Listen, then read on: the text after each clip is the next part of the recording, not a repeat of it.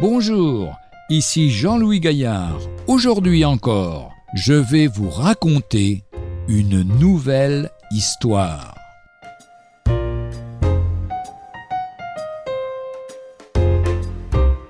La parabole de l'horloge. Une petite horloge réparée se mit à broyer du noir. Voilà, dit-elle de sa mince voix métallique, je suis toute petite, et pourtant celui qui m'a faite m'a donné une tâche incroyable.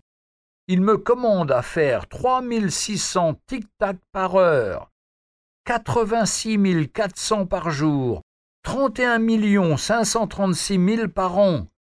Rien que d'y penser, je suis à demi morte.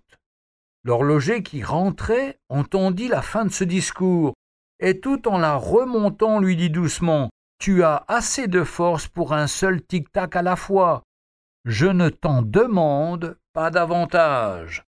Il y a longtemps de cela, et l'horloge marche toujours. Dieu ne nous demande pas plus, accomplir maintenant le devoir de l'heure présente.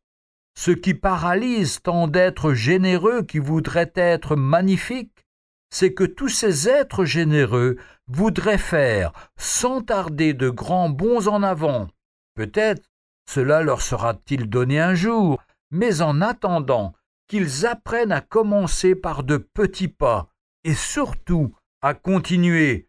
Voilà, n'est-ce pas un bon moyen, le vrai moyen de faire la volonté de Dieu, et d'être paisible et heureux? Dans l'évangile de Matthieu, au chapitre 6 et au verset 34, il nous est dit Ne vous inquiétez donc pas du lendemain, car le lendemain aura soin de lui-même. À chaque jour suffit sa peine.